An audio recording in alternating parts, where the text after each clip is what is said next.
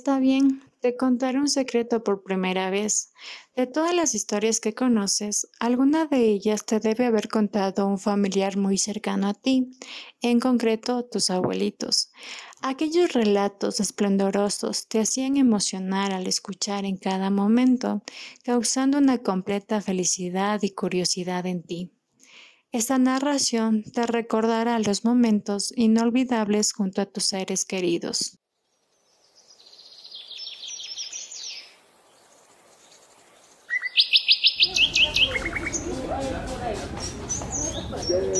A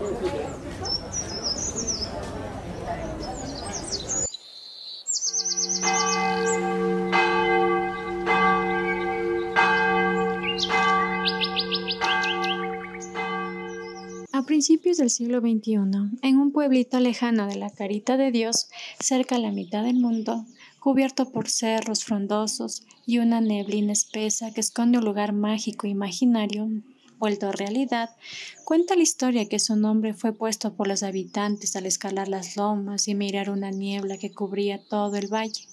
En consecuencia, lo llamaron Calacalí, que significa en quichua manto blanco. No se conoce exactamente su ubicación, sin embargo, se sabe de buena tinta que al septitrión de esta se encuentra la parroquia San José de Minas, al meridión la parroquia de Nono, al oriente la parroquia de San Antonio y al occidente la parroquia Nanegar. Según el Censo Nacional del 2010, en la parroquia de Calacalí, el 10% de la población está privado del sistema educativo formal. Apenas el 1% accede a la alfabetización y a la educación inicial. Por el contrario, el 47% tiene educación primaria en niños, jóvenes, adultos y adultos mayores. Las personas con educación primaria en edades entre 5 a 34 años representan el 25%, de 35 a 64 años son el 16% y el restante 6% equivale a quienes tienen entre 65 a 100 años. La narración que tú escucharás está relacionada con este contenido, el acceso a la educación en modalidad virtual en la parroquia rural de Calacalí. A partir del viernes 13 de marzo del 2020 se suspendieron las clases presenciales en todos los establecimientos educativos por causa del confinamiento por la pandemia del COVID-19, donde niños, niñas y jóvenes no asisten a sus clases para evitar un contagio masivo.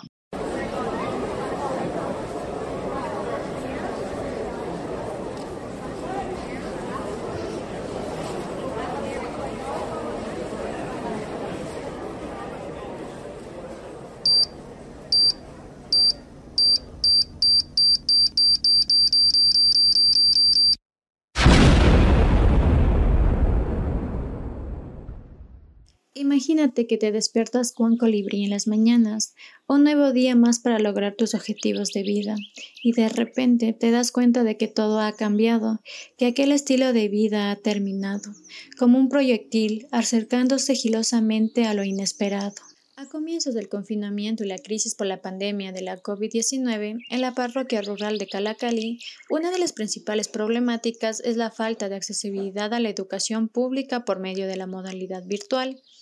Esta dificultad afecta a los estudiantes en su pleno derecho a una educación de calidad, igualdad y equidad, los cuales deben adaptarse a una nueva manera de recibir clases sin un previo estudio de las necesidades que acarre tener acceso, uso y aplicación de esta modalidad de aprendizaje. Al optar por la modalidad virtual, se comprobó que la estructura que posee la educación en este sector no está acorde con la nueva realidad. De esta manera, se puede observar que si en zonas urbanas de la ciudad se tiene problemas de accesibilidad a la Internet y aparatos electrónicos al momento de estudiar mediante estas plataformas digitales, hay que cuestionarse, ¿qué está pasando en las parroquias rurales? En este caso, en la parroquia de Calacalí. Mediante una encuesta realizada a la población de Calacalí, se dio a conocer que el 90% de los padres de familia afirman que la crisis por la pandemia afectó la educación de su hijo. Otro dato que rescatar es que el 55% de la población tiene acceso a la Internet, sin embargo, tiene problemas en la conectividad ya que es deficiente su conexión. Durante el confinamiento, el 45% de los padres de familia tuvieron dificultades para realizar tareas cotidianas y a la vez experimentaron aburrimiento y preocupación. El cambio de una educación presencial a una virtual afectó al 76% de los estudiantes en la manera de aprendizaje e interacción social.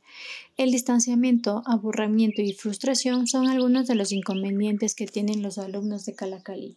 Durante el jueves 19, viernes 20 y sábado 21 de noviembre del presente año, se realizó una encuesta y una entrevista con el objetivo de conocer la situación actual de los estudiantes en la educación pública virtual durante la calamidad de la COVID-19, defendiendo las complicaciones primordiales para el acceso al aprendizaje en la parroquia rural de Calacalí. A continuación, se dará a conocer la intervención de Eric Tandaña, Brigitte Proaño, Gabriel Mosquera y Evelyn Batamontes. Bueno, mi nombre es Eric Tandaya, estoy en el, en el colegio Calacalí, tengo 17 años. Mi nombre es Brigitte Proaño, tengo 17 años y estudio en la institución educativa fiscal Calacalí. Gabriel Mosquera. Eh, Evelyn Bahamontes. ¿Qué tan estresante es para ti la educación a distancia durante la pandemia de COVID-19? Estresante, bastante se podría decir. La verdad sí es muy estresante para nosotros los estudiantes. ¿Qué tan contento está con que su hijo utilice las aplicaciones y plataformas utilizadas para el aprendizaje a distancia? O sea, sí está bien, en parte sí está bien, pero en parte también hay profesores que no les enseñan, o sea, algunos mandan solo deberes y otros en cambio, eh, o sea, sería bueno que también les den clases virtualmente y eso, pero no solo trabajos y deberes y deberes parte sí es bueno, ellos aprenden más, pero por otra parte les está afectando mucho a la vista también. Eso, pero de ahí está bien, está bien.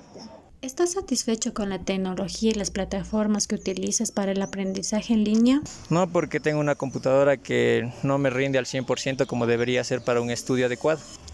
No tanto porque el internet que tenemos en casa no es muy bueno. Se corta cada rato y es muy difícil trabajar así. ¿Siente que la comunicación es fluida entre estudiantes y profesores al momento de estar en clases virtuales? Hay veces en las que los profesores, o sea, como que no toman tanta atención por mandar solo los deberes.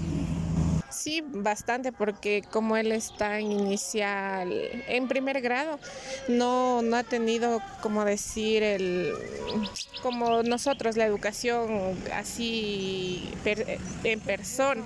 Entonces él está recién eh, iniciando y todo y con esto de la pandemia y todo sí debe de estar un poquito emocionalmente mal, creo yo. ¿Qué tan importante es la comunicación cara a cara para ti mientras aprendes a distancia? A ver, cara a cara mientras aprendo es, es full importante ya que interactúo más en, en persona que a través de una pantalla. Eh, la comunicación cara a cara creo que es mejor que a través de una pantalla, ya que a través de una pantalla la señal de internet no nos coge bien, se traba y así. ¿Confía en que su hijo aprenda a través de una educación a distancia? O sea, que se dediquen un poquito a darles las clases y a enseñarles. Igual a que, le, a que les expliquen cosas que ellos no entienden. Mm, sí, no, sí, porque, bueno, yo como paso en casa y todo, yo sí trato de, enseñarle, ¿no? Lo, lo, lo, que uno se sabe también. Pero hay mamitas que no pasan en casa, los niños están solos. A veces yo también como días trabajo, solo en la noche hacemos deberes rapidito y a veces uno por ahí se le dice, no, así ya, o sea, no, no, no, es mucho. En las calles de Calacalí se escuchan los ecos de esperanza y optimismo. La educación es esencial para generar un cambio en la sociedad, un cambio que mejorará la vida de los demás, un cambio que generará un futuro próspero y sublime. Eres tú quien puedes convertir tu destino en realidad.